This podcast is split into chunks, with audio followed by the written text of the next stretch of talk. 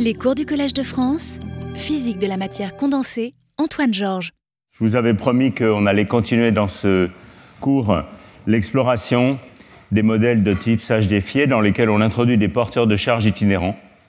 Donc en fait, ce qui se passe, la physique, c'est qu'on part d'un isolant de Mott qui est euh, un liquide de spin à la sage défiée, avec cette dynamique de spin qu'on avait vu être celle qu'on aimerait avoir dans un liquide de Fermi marginal, et on introduit des porteurs de charge par dopage. Voilà, alors euh, comme d'habitude, ce qu'on va faire aujourd'hui, c'est qu'on va s'intéresser à ce modèle. Et en fait, on va regarder ce modèle dans la limite où U est infini, c'est-à-dire qu'on interdit les doubles occupations, donc on a réellement un modèle TJ euh, dopé. Hein. Euh, et on va montrer comment on peut résoudre ce problème exactement dans la limite m infini. Donc, euh, le cours d'aujourd'hui sera principalement consacré à cette limite euh, SUM m infini. Donc, c'est des travaux assez anciens de Olivier Parcollet et moi-même, il y a une vingtaine d'années. Et vous allez voir qu'on obtient un diagramme de face qui, qualitativement, est quelque chose comme ça, avec, dès qu'on dope un liquide de Fermi, mais ce liquide de Fermi ayant des crossovers intéressants vers un régime de mauvais métal qu'on analysera dans le cours d'aujourd'hui.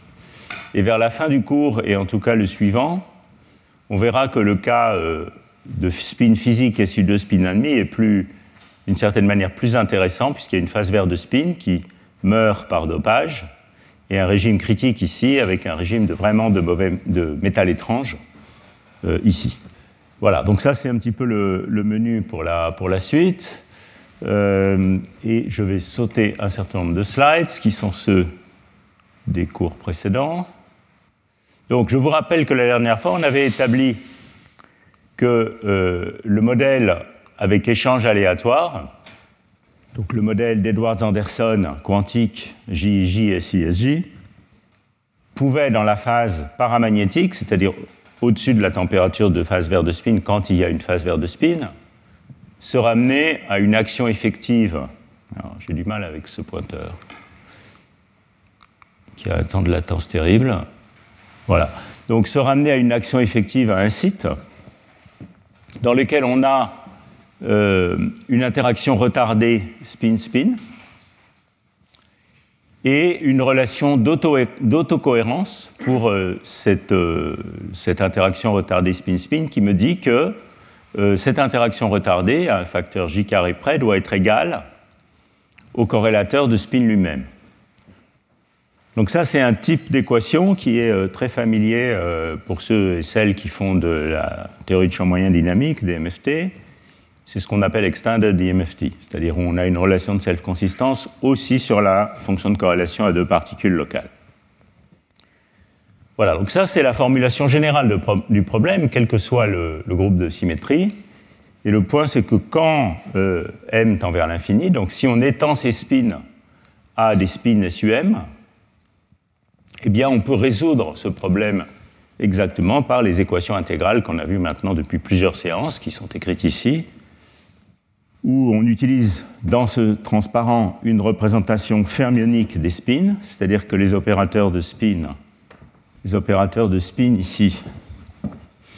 Donc si c'était SU2 serait représenté par S plus égale F croix up, F down, de même S moins et SZ égale 1,5 de F croix up, F up moins F croix down, F down. On peut, on peut généraliser ceci à SUM. Donc SUM à M carré moins 1 générateur, qu'on peut voir comme S alpha bêta égale F croix alpha f bêta moins un terme de trace que j'écris pas. Et euh, dans la limite m grand, avec une contrainte qui est que la somme sur alpha de f croix alpha f alpha est égale à euh, q fois m. Donc là, j'ai volontairement scalé le membre de droite par m pour que le problème ait une bonne limite m infinie. Et ce q paramétrise la représentation de SUM qu'on choisit. Ça, c'est une classe de représentation particulière de SUM, qui sont les tenseurs antisymétriques. Il y a aussi des représentations bosoniques, et puis il y a des représentations plus compliquées qui sont mixtes, euh, symétriques, antisymétriques. Donc SUM a beaucoup de représentations. Celle-là, ici, je me suis focalisé sur la représentation symétrique. Alors dans ce cas-là, euh, les équations, on peut résoudre cette action effective exactement. Les fermions, les pseudo-fermions F acquièrent une self-énergie est donnée par ces équations, cette équation intégrale qu'on a vue déjà depuis un certain temps. Peut-être à la fin, je vous donnerai une, démonstration rapide de ces équations par l'intégrale fonctionnelle, mais enfin, on a déjà vu des arguments perturbatifs, on a déjà vu ça dans les cours précédents. Et euh, dans, dans, ce contexte-ci, vous voyez que la fonction de corrélation spin-spin, qui est au final, dans ce contexte, l'observable physique qui nous intéresse, eh bien, parce que le, point col ce problème est un point col gaussien, hein, euh, la fonction de corrélation spin-spin, c'est un produit de deux fonctions de Green. Et on avait déduit de tout ça les propriétés de la dynamique de spin dans le modèle SY, euh, non seulement à température nulle, donc à température nulle, on a ce comportement caractéristique ici, où là j'ai écrit à la fois la partie euh, réelle et la partie imaginaire de la susceptibilité locale dynamique, dépendant de la fréquence vous voyez que sa partie imaginaire, elle a cette propriété remarquable d'être une constante, indépendante de la fréquence. Et puis la partie réelle a une divergence logarithmique à basse fréquence. Donc c'est très très différent de ce qui se passe dans un, euh, dans un système de spin euh, habituel. Et euh, à température finie, on peut étendre cette solution par les arguments d'invariance conforme qu'on avait vus la dernière fois ou par substitution explicite dans les équations intégrales donc toujours dans la limite où oméga et t sont petits devant j, mais dans un rapport arbitraire, on en déduit que la partie imaginaire de la susceptibilité dynamique est donnée par cette expression. Donc c'est euh, signe de oméga euh, pour oméga plus grand que t, et puis oméga sur t pour euh, oméga plus petit que t. Et donc j'avais mentionné que cette dynamique de spin est celle postulée, disons, dans la phénoménologie du liquide de spin, euh, du, liquide de Fermi marginal pour les supra-OTC très tôt euh, dans l'histoire de, ces systèmes. Voilà. Alors maintenant, donc, ce que je voudrais faire, c'est. Euh, alors, je ferai peut-être ça à la fin. Je vous parlerai de phase vert de spin à la fin parce que ça s'accordera mieux avec la suite. Donc, maintenant, ce que je voudrais faire, c'est introduire des porteurs de charge itinérants dans ce problème. Donc, euh, le premier article qui a fait ça à ma connaissance, c'est l'article d'Olivier Parcollet et moi-même, il y a une vingtaine d'années. Et le contexte dans lequel on l'avait fait, c'était dans le contexte d'un modèle TJ. Donc, on a euh, des fermions qui sautent. Les spins ici sont ceux des fermions, hein, c'est-à-dire que S, c'est C croix euh, alpha, C bêta essentiellement, avec la matrice qui va bien. Et on introduit une contrainte de non-double occupation que j'ai écrit ici dans le contexte de SUM, c'est-à-dire qu'on impose que le nombre de fermions par site est plus petit que m sur 2. Vous voyez que si m est égal à 2, le cas SU2 spin 1,5, ça veut dire qu'on a au plus un fermion par site. Donc j'aurais pu écrire aussi euh, des projecteurs ici, hein, PI et PJ, qui me disent que je ne peux sauter d'un site sur l'autre que s'il n'y a pas déjà euh, plus que m sur 2 fermions sur le site vers lequel je saute, mais dans la mesure où j'ai écrit à côté qu'on imposait cette contrainte sur chaque site, euh, voilà, le, problème, c'est hamiltonien plus la contrainte. Donc, euh, vous voyez, c'est la physique d'un isolant de Mott. Alors, pourquoi isolant de Mott Parce que, euh, à cause de cette contrainte, on peut vraiment dire qu'on a des spins localisés quand on est au demi-remplissage, quand il n'y a pas de porteur de charge, quand on a exactement m sur 2 fermions par site, qui sont, dont les spins sont liés entre eux par cette interaction aléatoire, euh, des charges aléatoires J, J, SI et J, qui, dans ce cas, SUMM grand, conduit à liquide de spin et puis on dope ce système. Donc évidemment, la question qui est ouverte, c'est ce comportement de liquide de Fermi marginal euh, pour la dynamique de spin, c'est le comportement qu'on a quand les électrons ne bougent pas. Donc le terme liquide de Fermi marginal est un peu un abus de langage puisqu'on a des électrons localisés. La question c'est est-ce que ce comportement physique euh, survit par dopage? C'est ça le problème qu'on voulait euh, aborder.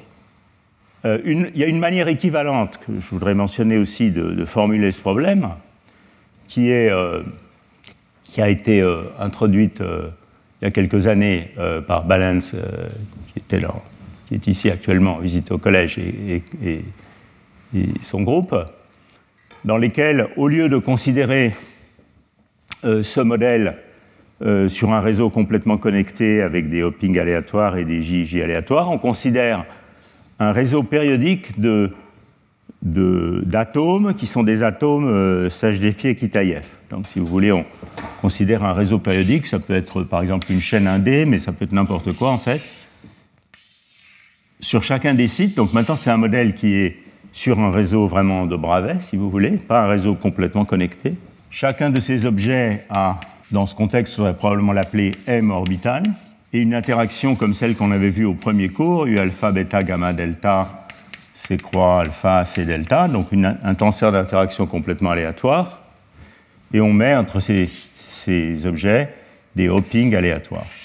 Donc ils sont aléatoires à la fois entre deux orbitales et entre deux sites. C'est une formulation euh, du problème qui a été donné il y a quelques années et qui conduit, euh, au moins dans la phase des ordonnées, à des, à des, équations qui sont strictement équivalentes à celles euh, du modèle formulé de cette manière-là.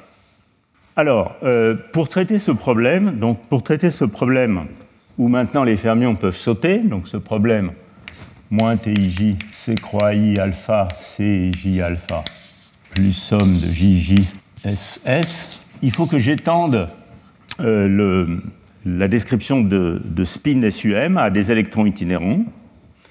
Et ça, c'est quelque chose qui se fait bien avec une méthode qui est classique dans le problème à une corps quantique, qui est une méthode de boson dit esclave. J'avais promis que j'écrirais en anglais au tableau, donc je vais essayer de continuer en anglais.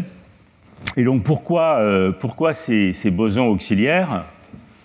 Alors on, aime actuellement plutôt les appeler bosons auxiliaires. Pourquoi ces bosons auxiliaires? Parce que ça permet d'implémenter la contrainte de non-double occupation. Donc sur chaque site, on doit implémenter une contrainte qui est que somme sur alpha de C croix I alpha, CI alpha est plus petit ou égal à M sur 2. Alors vous voyez que ça, c'est quelque chose qui est très désagréable à implémenter parce que c'est une inégalité. Et il est beaucoup plus facile dans un formalisme lagrangien euh, d'implémenter une euh, contrainte qui soit euh, une égalité ou holonome, si vous voulez. Alors une manière de faire ça, c'est de dire qu'on va étendre l'espace de Hilbert en utilisant un degré de liberté bosonique sur chaque site BI.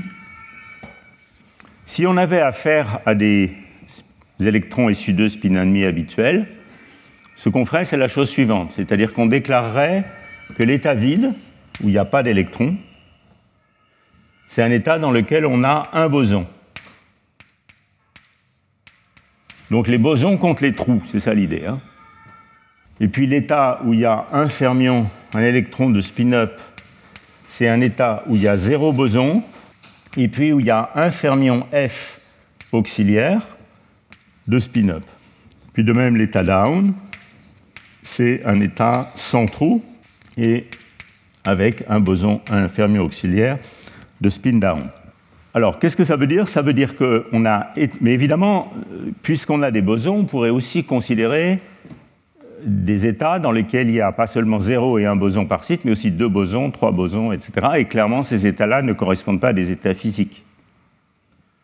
Donc, euh, pour, euh, pour se ramener à l'espace de Hilbert physique, il faut une contrainte qui me dit que le nombre de fermions auxiliaires par site et de bosons auxiliaires par site, dans le cas SU2 est égal à 1. Donc ça, c'est le cas SU2 habituel, spinami.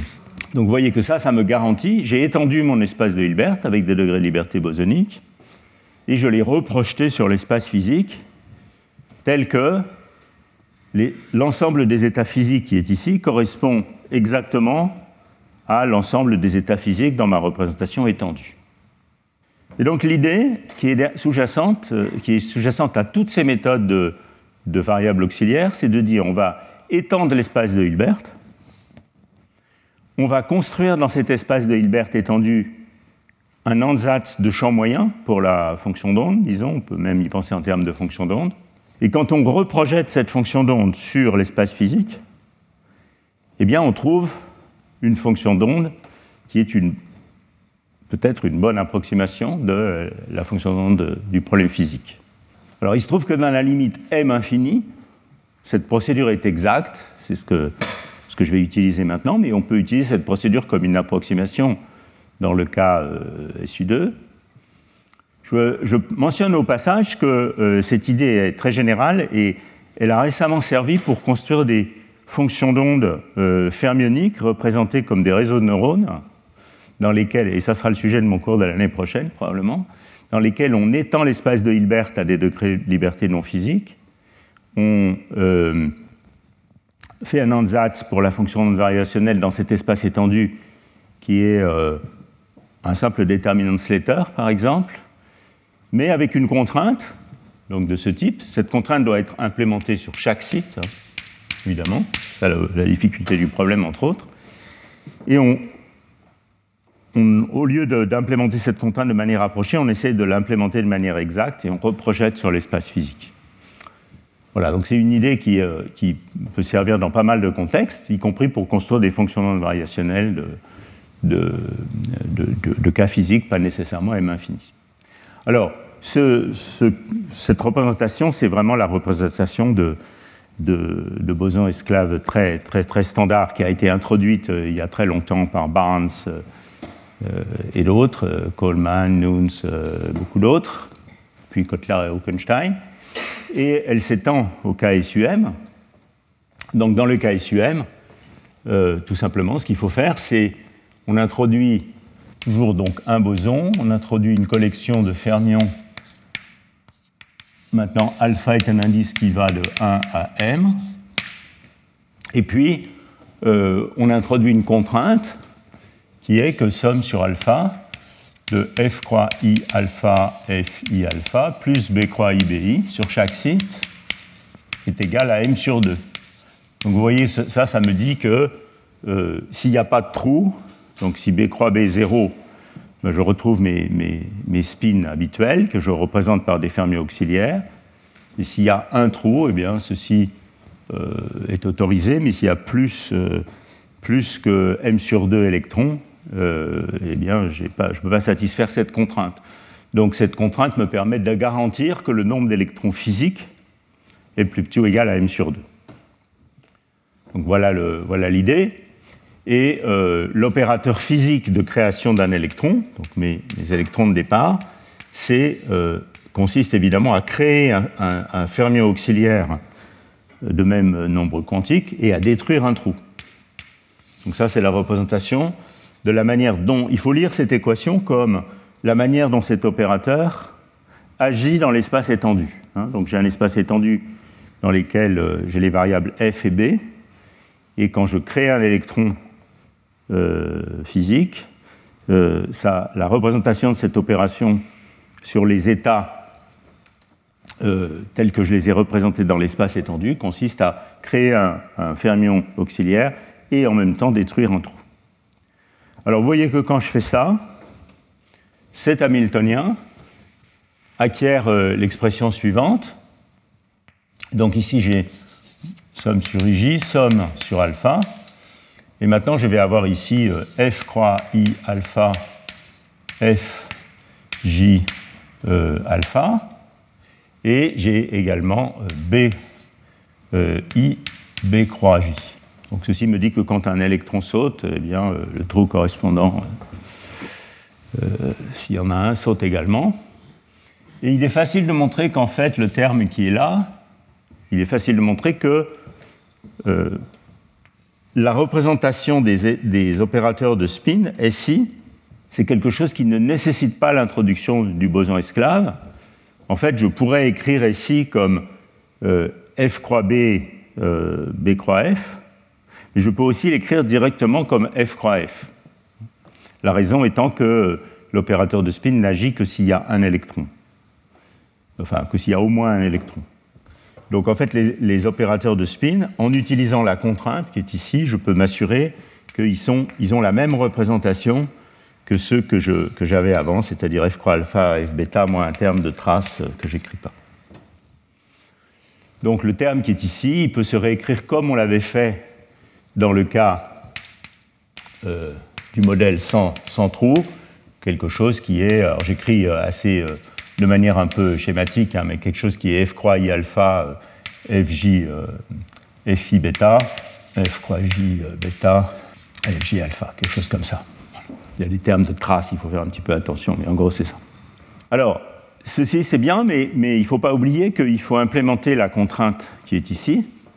Et en principe, il faut l'implémenter exactement sur chaque site et également, si j'avais une représentation, disons, par une intégrale fonctionnelle de ce problème, à chaque tranche de temps. Donc il est indispensable d'associer à cet Hamiltonien la contrainte que somme sur alpha de f croix i alpha et phi alpha plus b, croix i bi égale m sur 2. Alors pour implémenter cette contrainte dans un formalisme d'intégrale fonctionnelle, ce qu'il faut faire, c'est qu'il faut introduire un multiplicateur de Lagrange qui va être à la fois une fonction du site et du temps. Donc euh, si j'écris, euh, si j'écris euh, vous n'allez pas, je vais pas vraiment continuer de manière très formelle, mais si j'avais à écrire une intégrale fonctionnelle de ce problème, ça serait quelque chose comme df, df croix. Il y a aussi db, db croix, d'accord? Et puis il y a une intégrale sur les multiplicateurs de Lagrange en chaque site, tout ça c'est sur chaque site. Hein. Et puis j'ai exponentielle d'une certaine action, Et cette action, ça va être l'intégrale des taux de quoi? Eh bien, je vais avoir quelque chose qui va être euh, somme sur alpha et i. je ne vais, pas me tromper dans les, trop dans les signes. Euh, de f croix i alpha d sur des taux de f i alpha. Et puis ici, il doit y avoir plus mu, le potentiel chimique, f i alpha, f i alpha. Voilà, et puis ici, il va y avoir un terme, donc ça c'est le terme quadratique, et puis il va y avoir ici un terme lambda i de taux fois la contrainte, somme sur alpha, toujours la somme sur i, hein, de f croix i alpha, f i alpha, plus b croix i bi, moins m sur 2, et puis après il va y avoir le terme en jj, en plus euh, somme sur i de ij, de jj, f croix f, f croix f. Alors, on sait déjà traiter cette partie, donc c'est le, le, les équations de SY. Et pour le reste, vous voyez que tout est bien préparé pour que ce problème ait une bonne limite de grand M, de M grand, puisque ici, euh, ça va scaler comme M, il y a une somme sur alpha. Ici aussi, ici aussi, c'est pour ça que j'ai mis un M dans la contrainte, donc tout se passe bien. Et qu'est-ce qui se passe ici? J'ai un seul boson. Donc ce qui se passe dans la limite de m grand, au moins dans cette limite de m grand, il y a d'autres manières de faire la limite de m grand en introduisant des bosons qui ont aussi un indice, un nombre quantique supplémentaire. Subira et son groupe ont pas mal travaillé sur ça dans les dernières années. Mais disons, dans cette limite de m grand, qui est la plus standard, ce boson condense. Et ça, c'est le signe euh, très clair pour euh, ceux qui connaissent ces méthodes qu'on fabrique un liquide de Fermi. Dès que le boson condense, on va avoir fabriqué un liquide de Fermi. Pourquoi? Parce que essentiellement le boson condense, ça veut dire que B devient un pur nombre, juste une amplitude. Hein.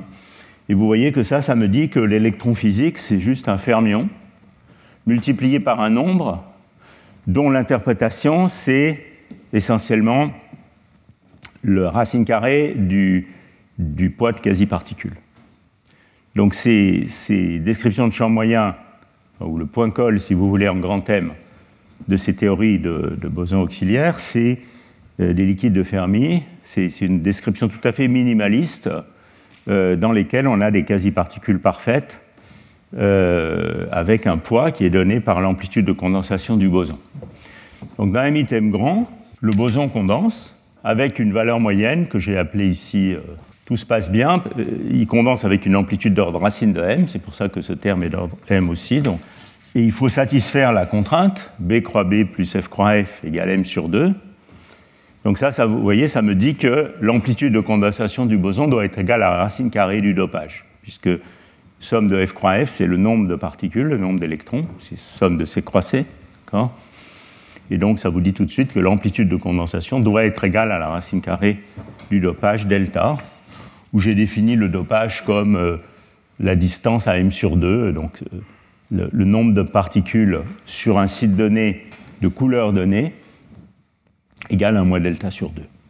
Donc ça, c'est quelque chose qu'on connaît très bien euh, dans le contexte du modèle TJ en grand M, indépendamment du terme de CH défié, qui est que, en gros, dans cette description la plus simple, le boson condense, on obtient des électrons physiques qui sont donnés, j'oublie les facteurs M pour l'instant, qui sont essentiellement donnés par racine de delta fois f, en supposant que j'utilise cette théorie pour m égale 2, juste pour simplifier. Et plus, alors évidemment, il faut lire cette équation comme ça, c'est le terme dominant, et puis il y a des fluctuations au-delà du point col, puisque euh, cette équation-là, elle ne peut pas être valable en termes d'opérateur, dans, la mesure où C croissé un, commutateur, un anticommutateur égal à 1, f croix f aussi, donc on a un problème si on se limite à ça. Hein, c'est la solution au point col qui satisfait ça. Et euh, ça, ça me dit tout simplement qu'on a, a remplacé euh, les, électrons du problème par des quasi-particules qui ont euh, un poids de quasi-particules qui est le carré de cette chose, donc qui est égal au dopage. Et vous voyez que puisque dans l'action qui est ici, le terme de hopping euh, alors oui, j'ai oublié TIJ ici, c'est important.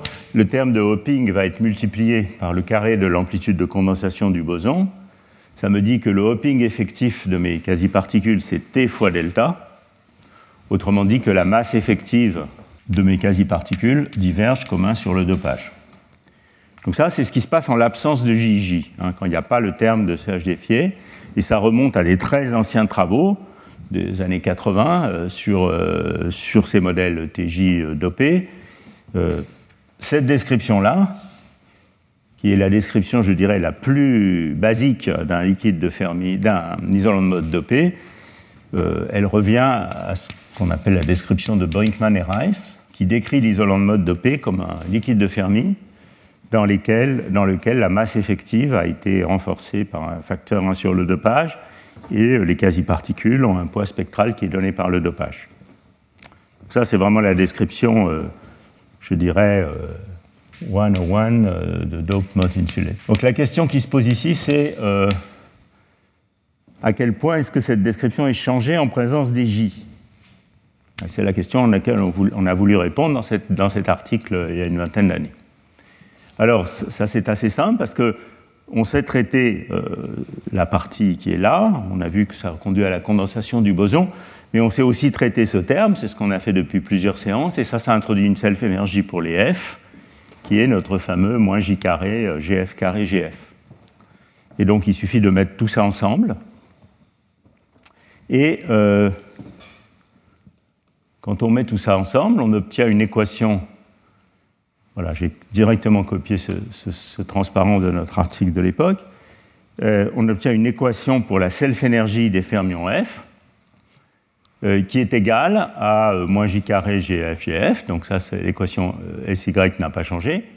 Mais maintenant, l'équation d'autocohérence pour GF, dans le cas du modèle SY, c'était I oméga plus un multiplicateur de Lagrange moins sigma F. Et maintenant, vous voyez qu'il y a un terme supplémentaire qui est ce terme ici, hein, qui exprime tout simplement. Vous vous souvenez quand on a fait les fermions libres sur le réseau complètement connecté la dernière fois, on avait une équation d'autocohérence qui était GF-1 égale I oméga plus mu moins T carré GF. C'est ça qui me donnait la loi de Wigner. Hein, vous vous souvenez de ça? Donc ici, on a juste collé tous ces morceaux ensemble. On a euh, une équation d'autocohérence pour GF qui est juste celle de la dernière fois, à part que le hopping a été renormalisé par le dopage, ça c'est ce qu'on vient de voir ici. Et puis on a en plus une self-énergie euh, à la HDFI, et on met tout ça ensemble. Et on se demande ce qui se passe. Donc voilà les équations de base. Alors, dans ces équations, il y a quand même deux paramètres qu'il faut déterminer. Hein, en plus, il y a le potentiel chimique, qui est comme d'habitude déterminé par la contrainte que le nombre de particules est égal à ce qu'il faut. Ça, c'est une chose. Et puis, il y a une équation variationnelle pour le paramètre de Lagrange. Alors, j'ai été un peu vite là sur l'histoire du paramètre de Lagrange. En fait, au point col, on peut montrer que non seulement le boson condense, mais également le paramètre de Lagrange devient un simple nombre qui est indépendant du site, qui est aussi statique. En fait, statique, c'est un choix de jauge, mais indépendant du site. Donc, en fait, I lambda I au point col peut être remplacé par tout simplement un paramètre lambda 0 qu'il faut déterminer variationnellement juste en minimisant euh, l'énergie libre. Et, et, ça conduit à une certaine équation pour lambda 0 qui est ici. Voilà, donc ça, c'est les équations qu'on avait établies à l'époque pour, ce, pour ce problème d'un m grand.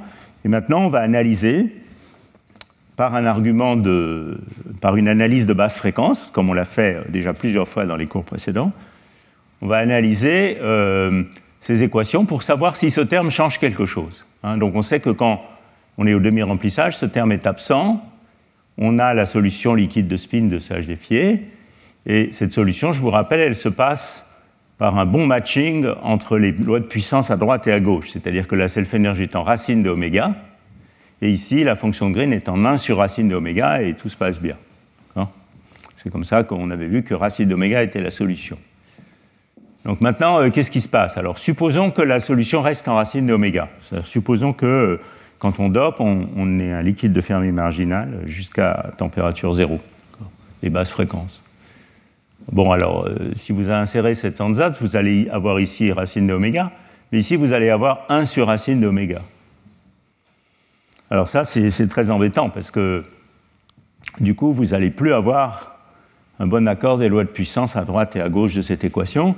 Vous voyez que ce terme devient dominant par rapport à celui-ci. Puisque ça, ça serait racine d'oméga, ça serait 1 sur racine d'oméga, donc à basse fréquence, c'est lui qui domine. Donc ça vous dit tout de suite que ce terme est dangereux. Ce terme est relevant. Il casse la belle solution de subir. Alors on peut aller un petit peu plus loin, on peut se demander à quelle échelle d'énergie ça se produit. Alors pour voir à quelle échelle d'énergie ça se produit, il suffit de se demander quand est-ce que ce terme, alors je pense que je peux effacer, euh, je peux effacer un peu tout en fait, mais je vais effacer ça. Il suffit de, se demander quand est-ce que le terme en T euh, delta carré GF domine par rapport au terme en sigma F. Donc dans la solution SY, on avait que sigma F était en racine de j oméga. J'écris juste ça comme des. On a vu tous les facteurs qu'il y avait euh, entre la partie réelle et la partie imaginaire. J'écris juste ça de manière un peu sloppy, comme ça. Donc en racine de j oméga.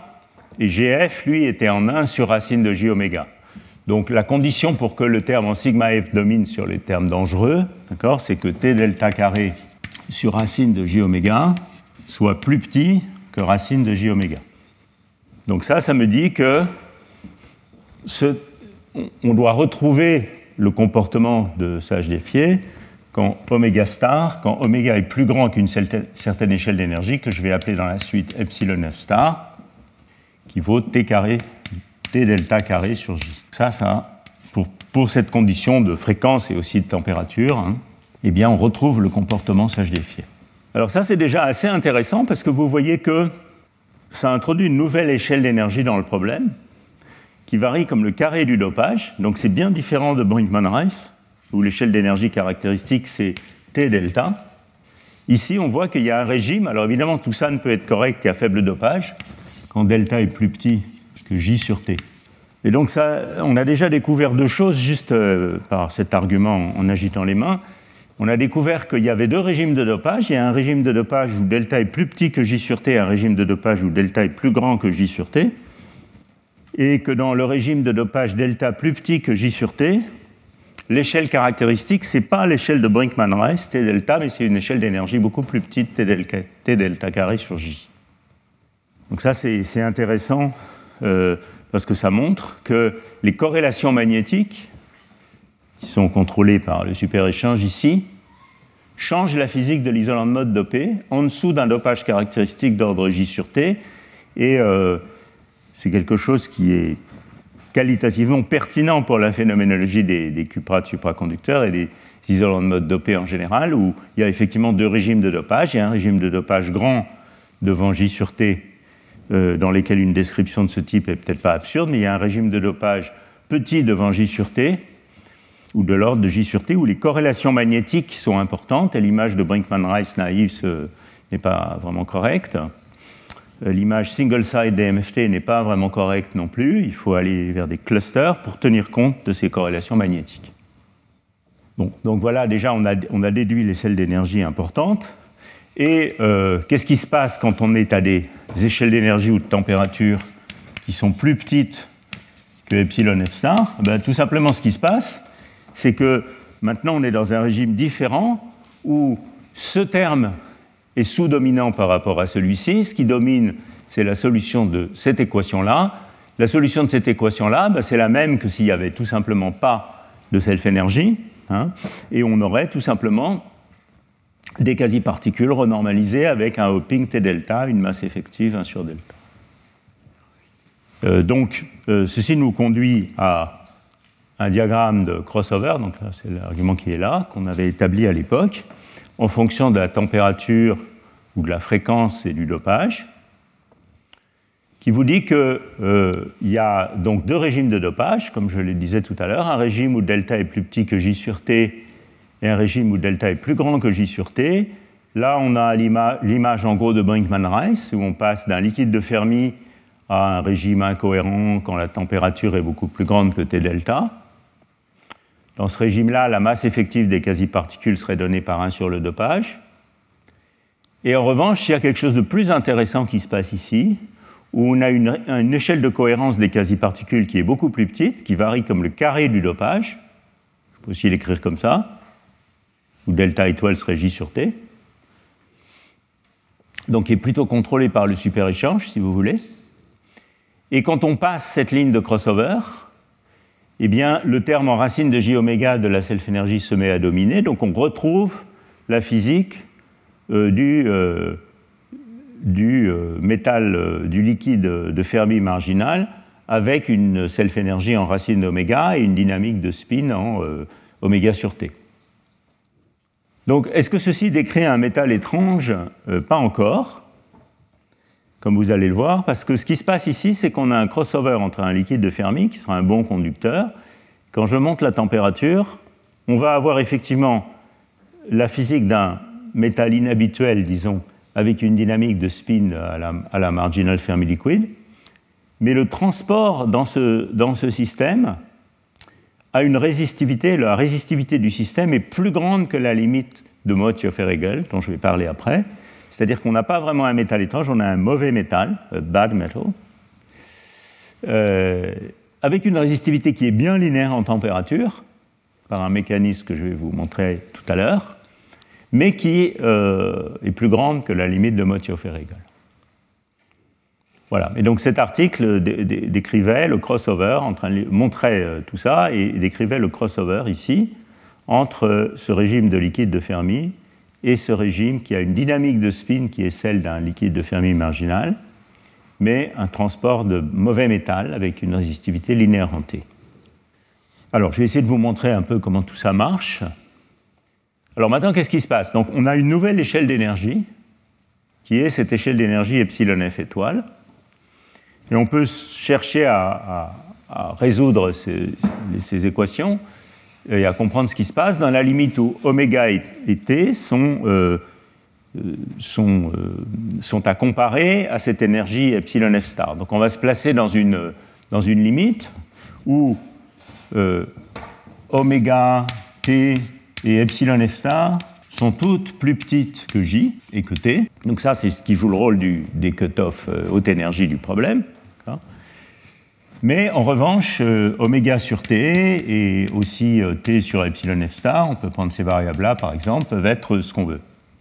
Donc on veut décrire ce crossover associé à epsilon f star, et on veut aussi décrire le crossover thermique oméga plus petit t, oméga plus grand t.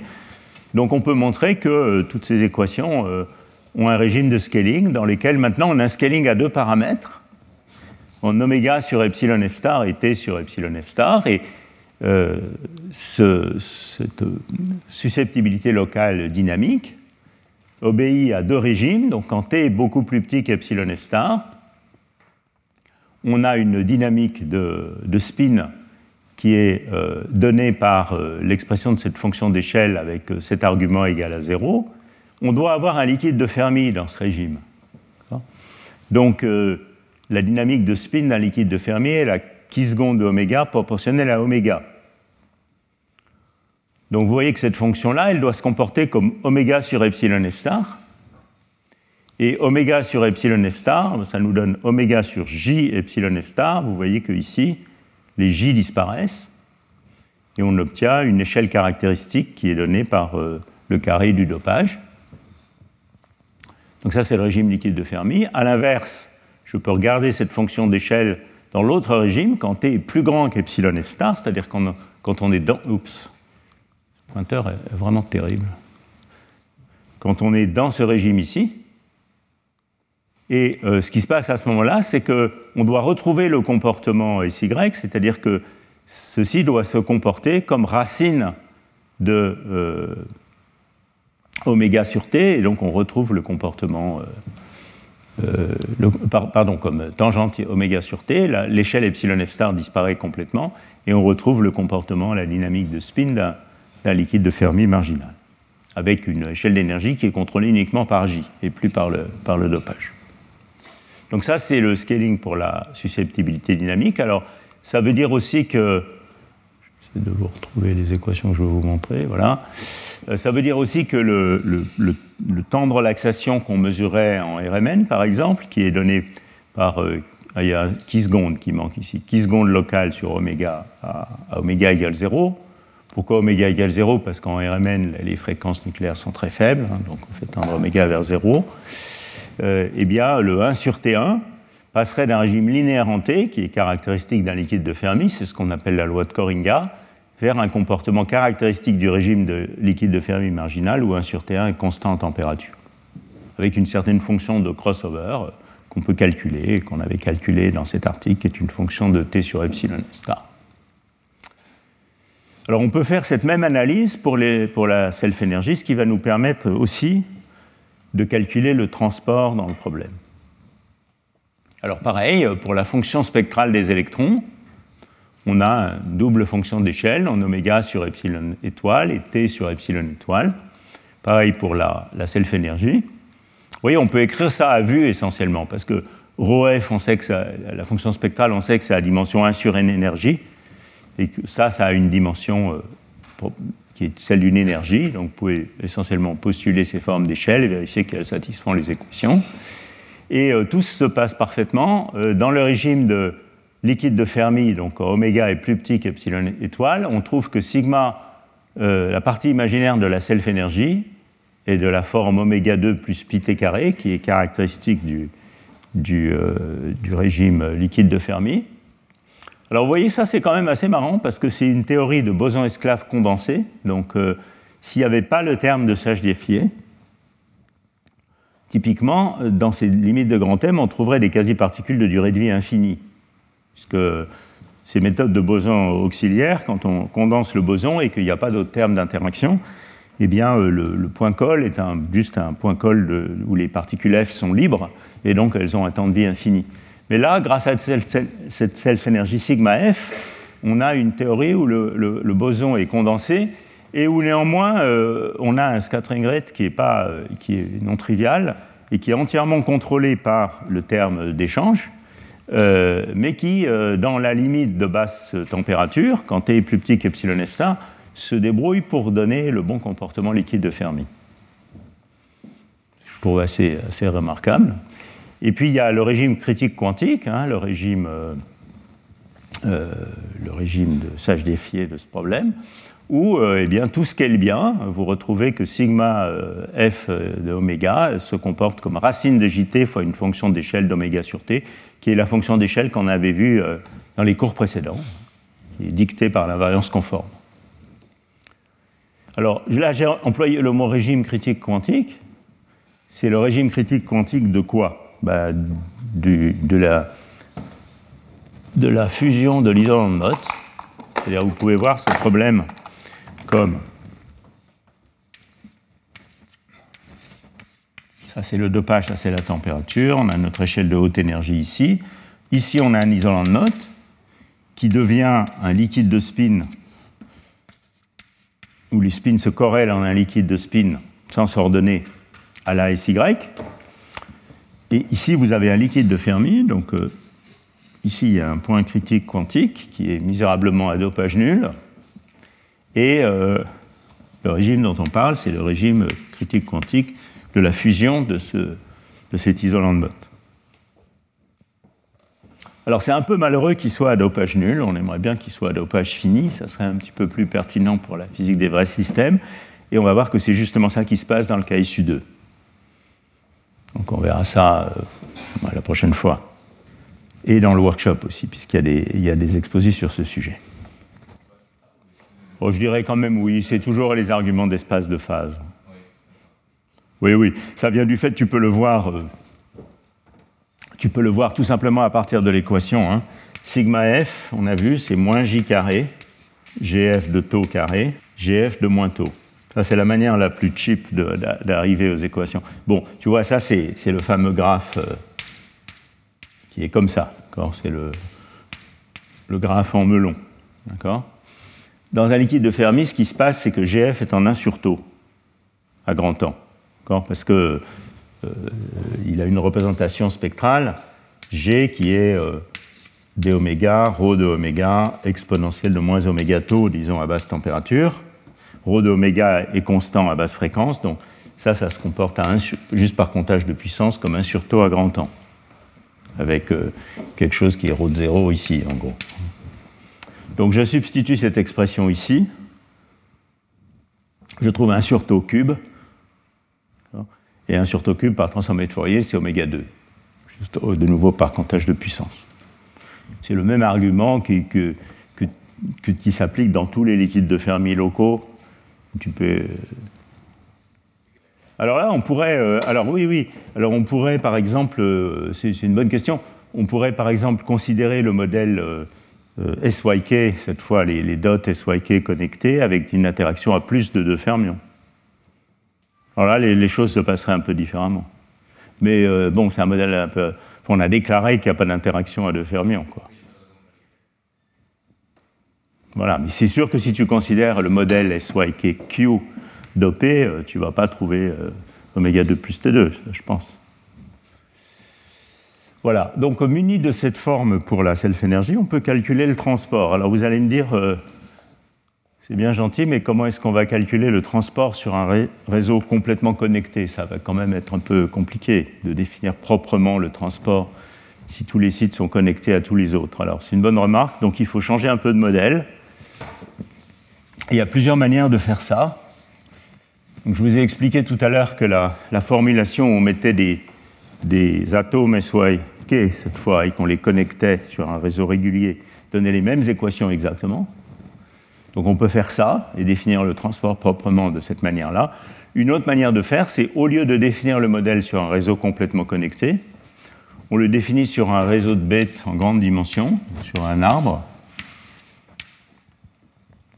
Et là, il y a une expression, même si on n'a pas l'invence par translation dans le sens habituel, il y a une euh, expression du courant qui est bien définie et on peut calculer la conductivité comme un corrélateur courant-courant. Donc, je vous souvenez que je vous avais expliqué que le modèle fully connected avec des, sauts aléatoires, donc qui donne la, loi de Wigner, il donnait les mêmes équations dans les phases désordonnées hein, que euh, le modèle sur réseau de bêtes avec des sauts non aléatoires scalés comme racine de z, où z est la connectivité du problème, dans la limite z infini. On trouve aussi une loi semi-circulaire. Donc euh, pour définir le transport, on peut procéder de cette manière-là. On peut procéder en prenant des, dots et SYK complètement connectés et définir proprement la conductivité. Et euh, ce qui se passe dans ces modèles où la self-énergie est purement locale en fréquence, c'est que le, calcul de la conductivité, ça c'est connu depuis 30 euh, ans dans le contexte des MFT en particulier, c'est que le calcul de la conductivité, euh, est très simple parce qu'il ne fait pas intervenir de correction de vertex. Alors, je vais peut-être expliquer rapidement pourquoi c'est vrai cette histoire. Je vais vous expliquer ça de manière un peu euh, avec les mains, disons, mais pour que vous compreniez l'argument. C'est un argument qui est dû à Anil Kurana dans le contexte de DMFT il y a déjà euh, bien longtemps, dans les années 90. Donc l'argument est en gros le suivant. Donc la conductivité, c'est quelque chose qui est en gros 1 sur la fréquence fois un corrélateur courant-courant. Euh, vous pouvez voir cette équation comme euh, aussi reliée à l'équation de continuité. Hein, euh, plus divergence J égale 0. on peut relier la diffusivité à la conductivité. Bon, je, suis très imprécis, hein, mais en gros, c'est ça. Et le corrélateur courant-courant, c'est quelque chose. Alors, le courant, Si j'étais sur un réseau, si j'étais sur un réseau avec l'invariance par translation habituelle et une énergie cinétique qui serait somme sur k de epsilon k, c croix k, ck, plus des termes d'interaction, le courant, c'est quelque chose qui est somme sur k de gradient k de epsilon k, qui sont les vitesses des, électrons, fois c croix k, ck. Le point important, c'est que cet objet, il est impair en k donne moins k. Donc ça, c'est juste parce que quand vous euh, sautez d'un site sur l'autre, ça donne un courant positif et dans l'autre sens un courant négatif. Et euh, donc, je peux écrire ce, corrélateur comme un terme, ce qu'on fait toujours dans le problème à n-corps, on décompose ce corrélateur en un terme qui est entre guillemets comme s'il euh, il y avait le théorème de Wick, donc ça c'est un certain C croix gradient C, C croix gradient C, d'accord? Le gradient c'est celui-là.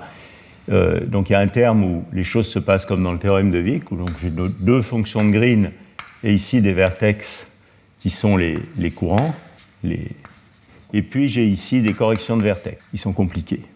Alors, si je ne calculais pas une conductivité, et si je calculais par exemple une fonction de réponse spin-spin ou charge-charge, même quand la self-énergie est locale, ce terme est toujours très important. Donc ça, c'est quelque chose qu'on connaît bien dans la théorie de dynamique. Les fonctions à deux particules ne sont pas du tout données par des produits de fonctions à une particule. Mais la conductivité est une, une exception. Pourquoi? Parce que imaginez maintenant que cette fonction de Green ici, ce soit quelque chose qui fasse intervenir une self-énergie, donc je peux toujours l'écrire comme ça, mais que maintenant cette self-énergie est purement locale. Ne dépend que de la fréquence, ce qui est le cas dans ce modèle, ce qui est le cas en DMFT en général. Donc vous voyez que ce terme, ben, il va me donner une certaine contribution, mais maintenant le terme qui est là, il fait intervenir deux fonctions de Green avec son, facteur de vertex gradient k de epsilon. Ici, j'ai une certaine fonction de vertex. Dans toutes ces théories, pour que ce soit cohérent, si la self-énergie est locale, cette fonction de vertex doit pouvoir être aussi remplacée par sa composante locale. Donc, ceci maintenant est une fonction de trois fréquences, mais pas des moments extérieurs. Et donc ici, la sommation sur K', elle est libre. Et vous voyez que maintenant, ici, j'ai un objet qui est impair en k donne moins k, donc la sommation sur k donne 0. Donc dans une théorie qui a une self-énergie locale, la conductivité n'a pas de correction de vertex. Donc ça, c'est quelque chose qui a été souligné par A, je crois, dans les années 80, allez, peut-être 12, quelque chose comme ça. Ou 11, je ne suis pas sûr. Donc c'est très facile de calculer la conductivité juste par convolution de fonctions de Green. Et c'est l'expression qui est là. Donc,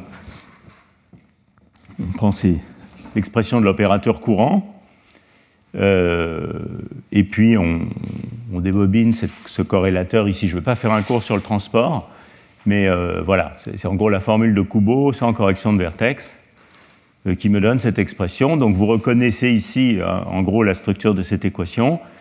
Il y a une intégrale sur k qui est ici écrite comme une intégrale sur epsilon, puisque si je formule le problème sur le réseau de bêtes, par exemple, je n'ai pas vraiment de moment, hein, donc euh, on l'écrit comme une intégration sur l'énergie.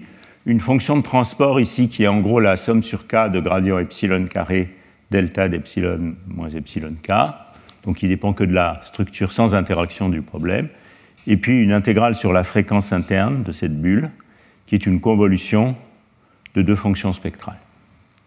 Et puis des facteurs de Fermi qui viennent des sommations qui viennent du fait que si j'excite un électron à la fréquence oméga, eh ben, je peux le faire seulement que si euh, les fréquences matchent à droite, avec les bons facteurs de Fermi. Bon, donc voilà en gros d'où vient cette équation. C'est donc simplement la formule de Kubo, sans correction de vertex, obtenue par convolution de deux fonctions de Green. Ça, c'est la conductivité euh, optique qu'on mesurait en spectroscopie infrarouge. Vous, vous entendrez un exposé au workshop par Dirk van der Marel avec de telles mesures. Euh, si on se spécialise euh, sur la conductivité statique, donc la résistivité du problème, sigma dc, on fait tendre oméga vers 0, on obtient cette expression.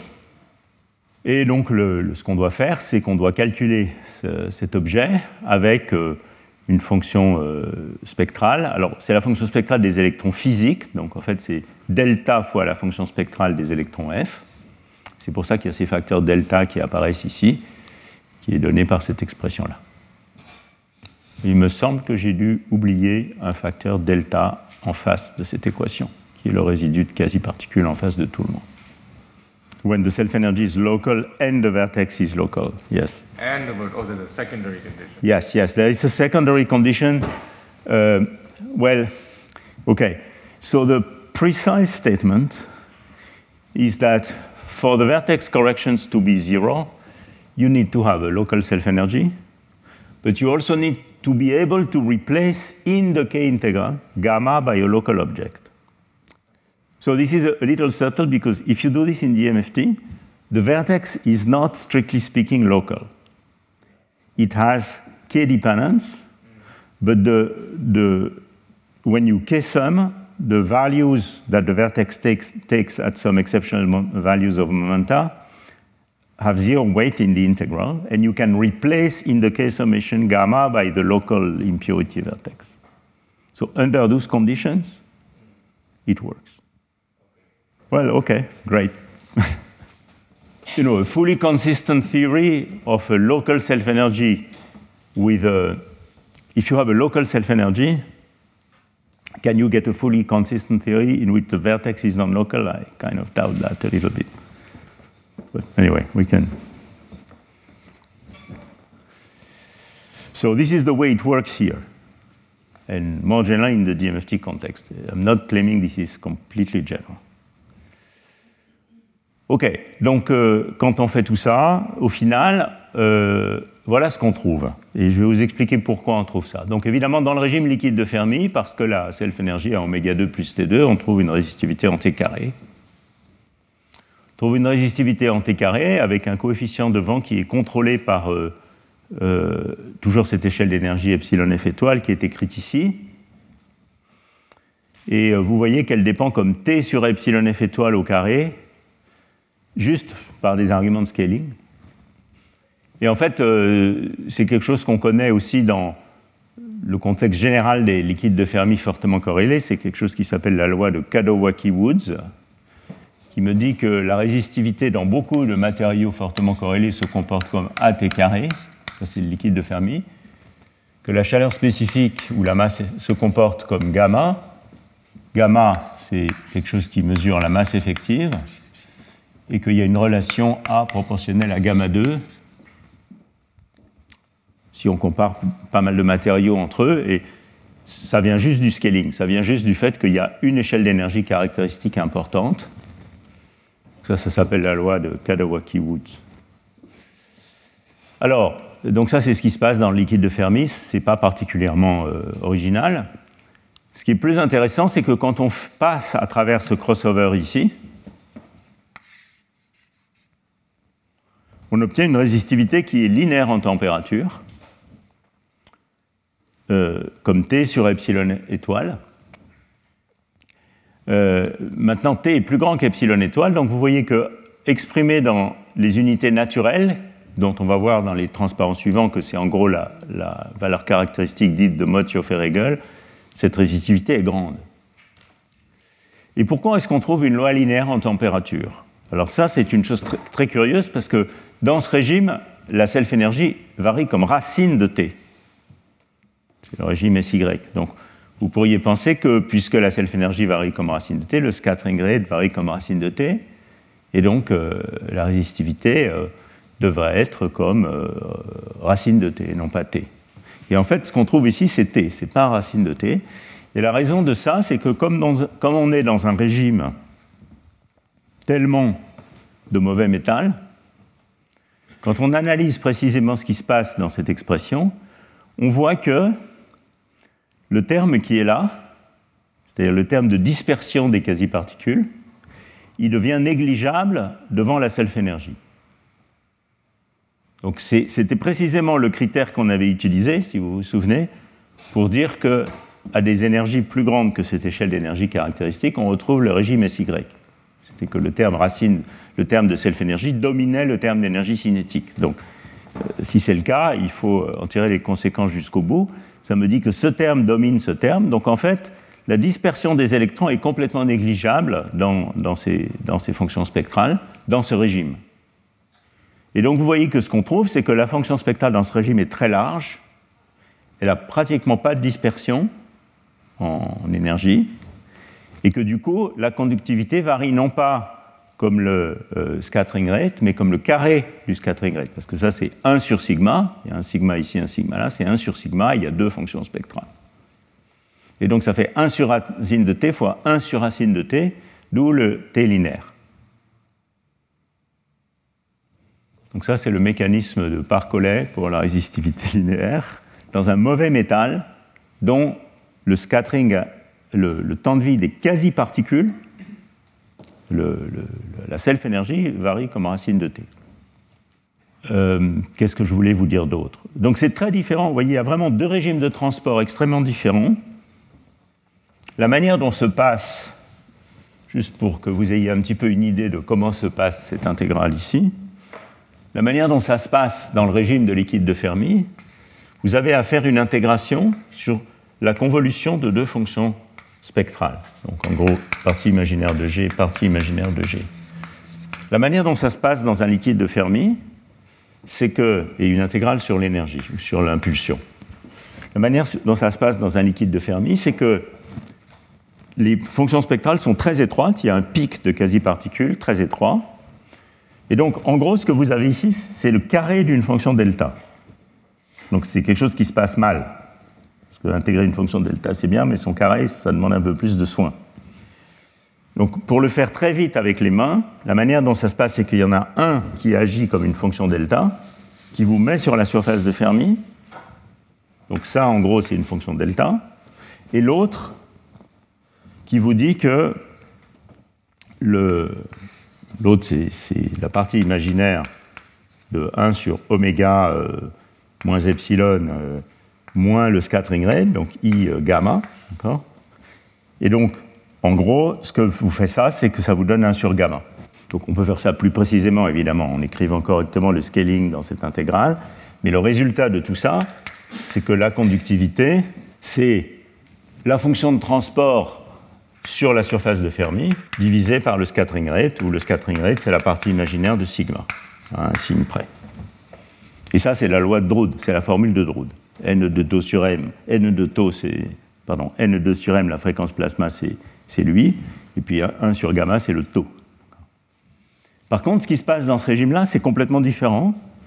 Ces fonctions spectrales sont très larges, chacune contribue à 1 sur gamma, et donc on trouve 1 sur gamma 2, d'où le 1 sur t. Un régime assez bizarre de transport. Hein. Bon, donc voilà le mécanisme de résistivité linéaire mais encore une fois, j'insiste, il ne s'agit pas d'un strange metal, il s'agit d'un bad metal dans lequel on a une résistivité grande. Alors, comme il me reste une vingtaine de minutes, euh, je voulais justement consacrer un petit peu de temps à une discussion physique de cette distinction que je fais entre strange metal et bad metals. Donc la fin du cours va être un peu plus phénoménologique et destinée à introduire la distinction entre ces deux notions. Donc, euh, on a déjà dit plusieurs fois euh, dans ce cours et les précédents, des années précédentes, où on avait des métaux fortement corrélés dont la résistivité n'était pas en T2 et éventuellement était linéaire en T sur une certaine gamme de températures. Euh, mais il faut aussi regarder non seulement sa dépendance en température, mais aussi la valeur absolue de la résistivité. Donc, il y a une notion qui a été introduite euh, il y a bien longtemps par Mott et un petit peu avant par Joffe et Regel.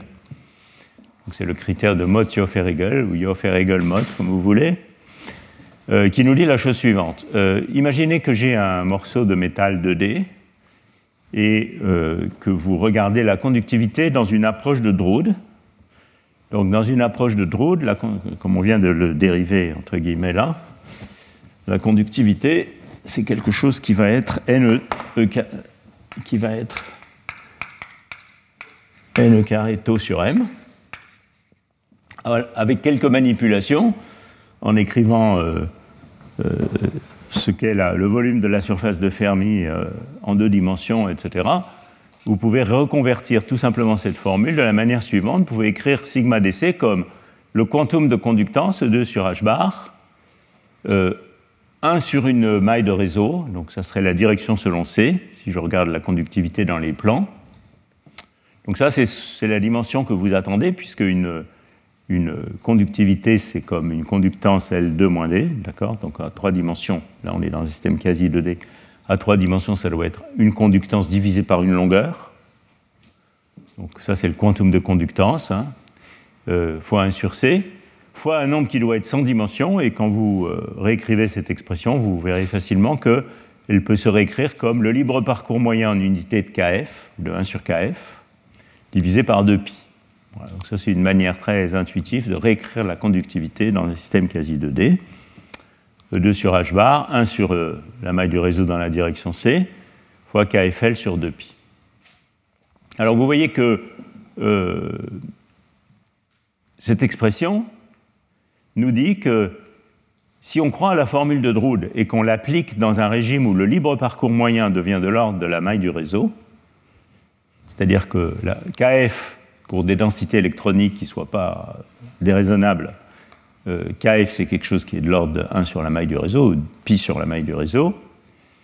Et donc quand euh, le libre parcours moyen devient de l'ordre de la maille du réseau, ce facteur devient d'ordre 1. Je ne suis pas en train de négocier si c'est pi, 2, euh, d'ordre 1. Et donc dans ce cas-là, la conductivité devient d'ordre E carré sur H bar fois 1 sur C, ou si vous voulez la, la euh, conductance, euh, comment on dit, la sheet resistance, la conductance 2D euh, devient de l'ordre du quantum de conductance. Alors évidemment, ça, ça vous dit que si vous avez un métal dont la résistivité est plus petite que cette limite, c'est-à-dire 1 sur E2 sur H bar, 1 sur C, eh bien la notion de quasi-particule avec un grand libre parcours moyen peut avoir éventuellement du sens. Et si vous observez un métal dans lequel la résistivité est plus grande que cette limite, il faut probablement questionner sérieusement la description du transport en termes de quasi-particules, puisque le, libre parcours moyen de ces quasi-particules serait plus petit que la maille du réseau.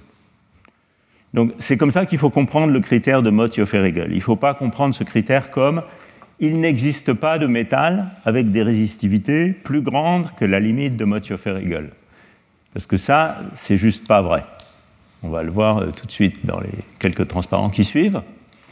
Il faut le comprendre comme si je vois un métal dont la résistivité est plus grande que la limite de Mottiofer-Hegel, la description du transport en termes de quasi-particules euh, est hautement questionnable. C'est comme ça qu'il faut le voir. Il, y avait une certaine confusion là-dessus dans les années 80-90, parce que euh, à l'époque, de, il y avait beaucoup de, matériaux pour lesquels la résistivité avait un comportement de saturation à la limite de Mottiofer-Hegel. C'est le cas d'une classe de supraconducteurs qu'on appelle les A15 et beaucoup d'autres matériaux où la résistivité fait quelque chose comme ça et sature essentiellement à la limite de Mottiofer-Hegel. Et donc il y avait une certaine confusion dans la, dans la communauté. Est-ce que la limite de Mottio-Fregel est une limite pour la résistivité ou non? Et euh, c'est probablement euh, un certain nombre d'articles sur les oxydes fortement corrélés qui ont mis un terme à cette euh, discussion, et en particulier cet article sur strontium rutenate. Strontium rutenate, c'est un magnifique exemple d'oxyde fortement corrélé qui est un bon liquide de Fermi à basse température très propre. On peut voir des oscillations quantiques. Euh, euh, on voit une superbe surface de Fermi par Arpès, la résistivité est en T2, etc., etc. Donc ici, si vous zoomiez en dessous de 30 Kelvin, ce qui n'est pas adapté à cette échelle, vous verriez tous les comportements d'un bon liquide de Fermi. Et vous voyez que la résistivité, elle, elle n'a aucune limite. Elle traverse allègrement la limite de Mottiofer-Hegel, selon que vous la définissez pour KFL égale 2pi, elle égale A, ou KFL égale 1, euh, vous la mettez à différents endroits, mais où, que soit l'endroit où vous la mettez, la résistivité euh, dépasse la limite de Mottiofer-Hegel allègrement. Et on atteint ici un régime dit de mauvais métal, où la résistivité est typiquement de l'ordre de milliohms centimètres. Quand vous voyez la résistivité d'un matériau, que ce soit un oxyde ou les supras euh, au fer ou plein d'autres matériaux, et que vous commencez à avoir des résistivités qui sont de l'ordre du milliohm centimètre, méfiez-vous, ça veut dire qu'une description de quasi-particules est euh, questionnable. Et euh, donc ceci nous montre qu'on peut avoir très bien un régime de mauvais métal à haute température qui, à basse température, devient un bon liquide de Fermi à basse température. Alors, si vous reprenez le calcul que j'ai fait tout à l'heure pour le modèle de SY dopé dans la limite de grand M, vous verrez que le ρ0 qui intervenait dans mon expression, c'est précisément la valeur de Mottio-Feregel. Et donc ρ sur ρ0 égale T sur epsilon F star, ça me dit que dans ce régime, le, euh, la résistivité est grande en unité de Mottio-Feregel. Donc on a un mauvais métal dont la, euh, la résistivité est linéaire en température. C'est pour ça que je ne peux pas encore l'appeler un strange metal. Alors je continue un tout petit peu sur ça. Euh, Qu'est-ce qui se passe? Juste pour vous dire un petit peu ce qui pour finir ce cours, pour essayer de vous faire comprendre, ce n'est pas directement lié au modèle SY ou SYK, mais c'est pour vous faire comprendre un petit peu ce qui est compris aujourd'hui sur ces histoires de mauvais métaux et ce qui n'est pas compris. Donc il y a un régime qui est compris, bien compris, c'est le régime de très haute température, qui n'est pas, donc ce régime dont j'ai parlé ici. Ça, c'est un, régime où euh, le, T linéaire, il vient effectivement de la constante de diffusion comme étant comme 1 sur T. Donc c'est un régime intéressant quand même. Il y a un régime de très haute température qui est presque trivial, je dirais, dans lequel ce qui contrôle le comportement de la résistivité, c'est simplement la thermodynamique. Donc pour comprendre ça, il est commode de réfléchir en termes non pas de formule de Drude, mais de relation d'Einstein. Euh, le, courant de, de, particules, je peux l'écrire, c'est la loi de Fick, comme moins le coefficient de diffusion fois le gradient de densité. Le gradient de densité, je peux l'écrire comme dn mu fois le gradient de potentiel chimique, qui est essentiellement le champ électrique. Et donc vous voyez que ceci me dit que la conductivité doit être le produit du coefficient de diffusion fois dn mu, qui est la compressibilité électronique. Et ça, c'est une, manière très intéressante différente de la loi de Drude de, de, décomposer la conductivité, qui est très générale. Et quand vous voyez une certaine dépendance en température de la conductivité, vous pouvez vous demander est-ce que ce comportement est dû au coefficient de diffusion Ce qui va être le cas en général, puisque en général la compressibilité est un objet relativement indépendant de la température. Mais dans les régimes de, très haute température, on peut questionner ça et se demander comment la compressibilité électronique varie. De manière très générale, sur un modèle sur réseau, vous pouvez montrer par des arguments de haute température très simples que la compressibilité doit varier comme 1 sur la température.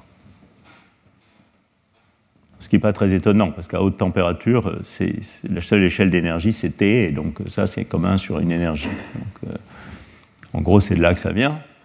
Et donc, ça me donne un mécanisme évident de, euh, de résistivité linéaire dans un régime très haute température, où ce qui fait la résistivité linéaire, c'est la compressibilité électronique qui est en 1 sur T.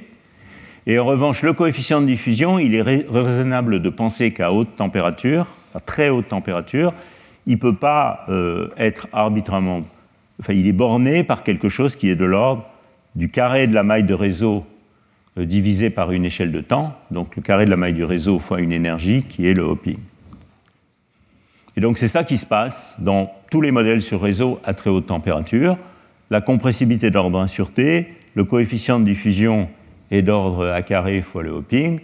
Ça, ça me donne un mécanisme de résistivité linéaire, mais évidemment de résistivité linéaire beaucoup plus grand que la limite de Mottio-Feregel. Alors est-ce qu'on peut voir ça dans les solides? Euh, Sûrement pas dans les matériaux qui ont des grandes largeurs de bande parce qu'avant que vous atteigniez ce régime où la compressibilité électronique se comporte comme un euh, vous aurez fondu le matériau, le laboratoire, l'expérimentateur, euh, etc. Donc, donc problème. Mais en revanche, comme les systèmes d'atomes froids sont des systèmes très chauds, comme vous savez, ça se voit dans les systèmes d'atomes froids. Donc il y a ce très bel article de Wassenbacher et coworkers, et il y a d'autres euh, articles un peu similaires dans le groupe d'Igor Di Marco qui ont mesuré la euh, entre guillemets, conductivité d'un système d'atomes froids dans des régimes où la température est grande ou comparable au hopping. Donc vous voyez ici, c'est des résultats où, la température ramenée en unité du hopping sur le réseau optique varie entre euh, allez, 0,2, 0,3 et 8. Donc, euh, essayer de remettre les nombres, les, ordres de grandeur de la physique de la matière condensée. Si je suis dans un oxyde standard, le hopping, c'est quelque chose qui est 3000 Kelvin, d'accord? Donc là, on parle d'un système de fermi en interaction à 24 000 Kelvin. C'est pour ça que je dis que les atomes froids permettent d'étudier la physique des systèmes euh, en interaction. Enfin, pas seul, pas que, mais un des trucs intéressants dans les atomes froids, c'est qu'on peut étudier la physique des systèmes de fermi en interaction dans des régimes où la température est très grande devant les températures euh, caractéristiques, des régimes complètement inatteignables en physique de la matière condensée, sans qu'il y ait d'autres phénomènes qui interviennent, comme les vibrations du réseau, les phonons, etc. Donc vraiment un système quantique en interaction dans un régime chaud, qui n'est pas un problème trivial. Et alors vous voyez que ici, en fait, cette expérience, elle ne mesure pas la conductivité, elle mesure séparément la constante de diffusion et la compressibilité. C'est très joli parce que ça permet de décomposer la conductivité dans euh, les deux termes de la relation d'Einstein. Alors comment on fait ça? Dans cette expérience, la manière dont c'est fait, c'est qu'on introduit une perturbation de densité périodique dans le réseau. les gens des atomes savent faire ça très bien en, imprimant un petit potentiel périodique. Et puis on regarde cette perturbation de densité relaxée en fonction du temps. Donc ça, ça nous permet de, mesurer la constante de diffusion. Il faut un petit modèle théorique pour analyser les données, mais ça permet de, trouver la constante de diffusion. Et puis, euh, par ailleurs, en, changeant le confinement euh, du système, on peut mesurer directement la compressibilité. Et donc vous voyez qu'ici, ce qu'on observe, c'est qu'à très haute température, la constante de diffusion tend vers une espèce de constante, et la compressibilité bien comme 1 sur T, donc quand on met tout ça ensemble, la résistivité en fonction de la température a un comportement linéaire en T. La limite de Motziofer-Hegel est ici, donc on est dans un régime de très mauvais métal avec une résistivité linéaire en T. On teste en fait ce régime-là, où le transport est contrôlé. Pas y arriver. Hein. Le transport est contrôlé par la thermodynamique. Donc ce régime, il est bien compris. Ce régime de très haute température sur les système sur réseau, il est bien compris. Il n'est pas très accessible en physique de la matière condensée, sauf peut-être dans les systèmes à bande très étroite, comme les, tous les systèmes twistés actuels, euh, les dicalcogénures twistés ou les, bicouches de dicalcogénures ou de graphène, où on a cette fois des échelles d'énergie électronique qui sont très très petites, de l'ordre de dizaines de milliéV. Et donc là, on peut éventuellement faire des choses comme ça, peut-être.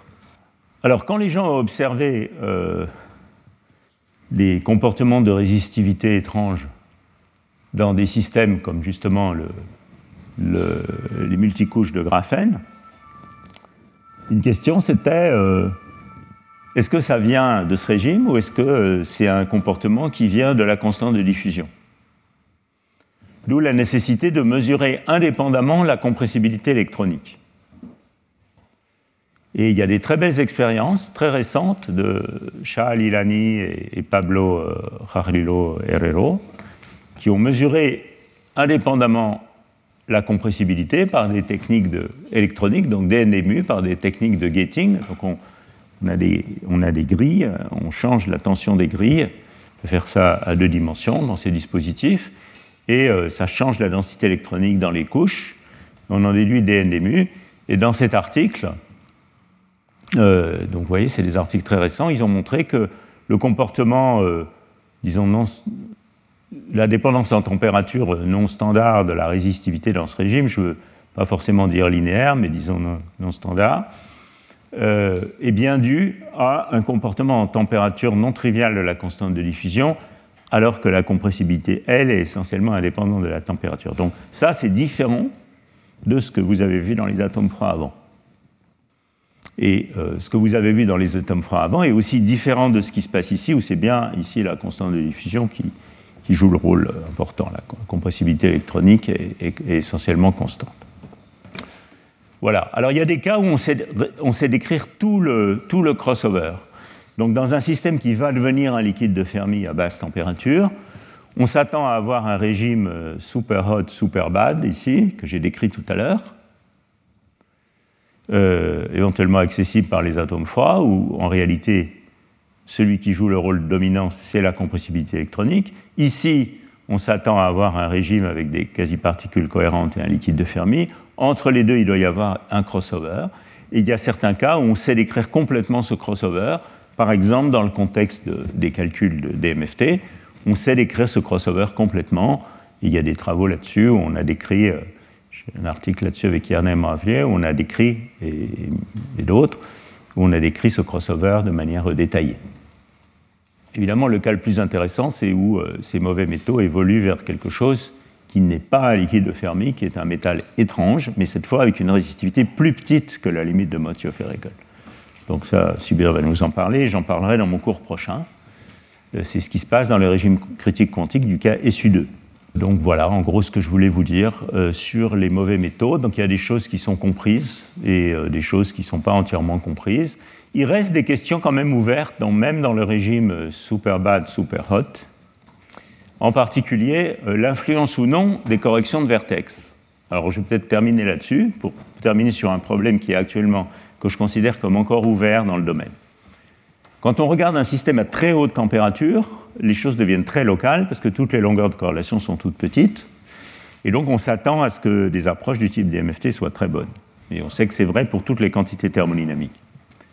Récemment, euh, dans des articles très intéressants du groupe de Ljubljana et Belgrade, donc Vucicevic, euh, Moavier et d'autres, ils ont donné des, je dirais, des évidences numériques, mais partielles, que dans ce régime de très haute température, les corrections de vertex, bien que la self-énergie soit très locale, les corrections de vertex semblent être néanmoins importantes.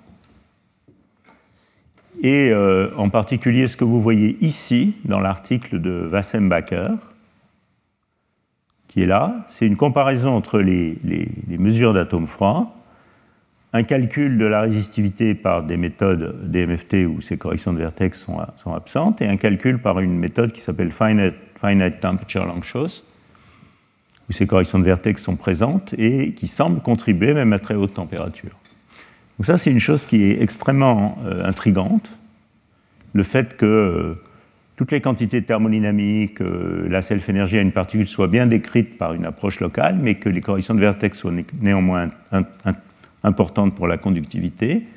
Je considère ce problème comme encore ouvert parce que ces méthodes-là, elles travaillent sur des systèmes de taille finie, qui sont relativement petits, 4 x 4, et donc on peut se poser la question de est-ce que vraiment les corrections de vertex à très haute température sont importantes?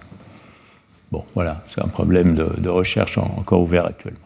Voilà un problème ouvert même dans le régime euh, très haut, très, très chaud, euh, très mauvais euh, métal à haute température.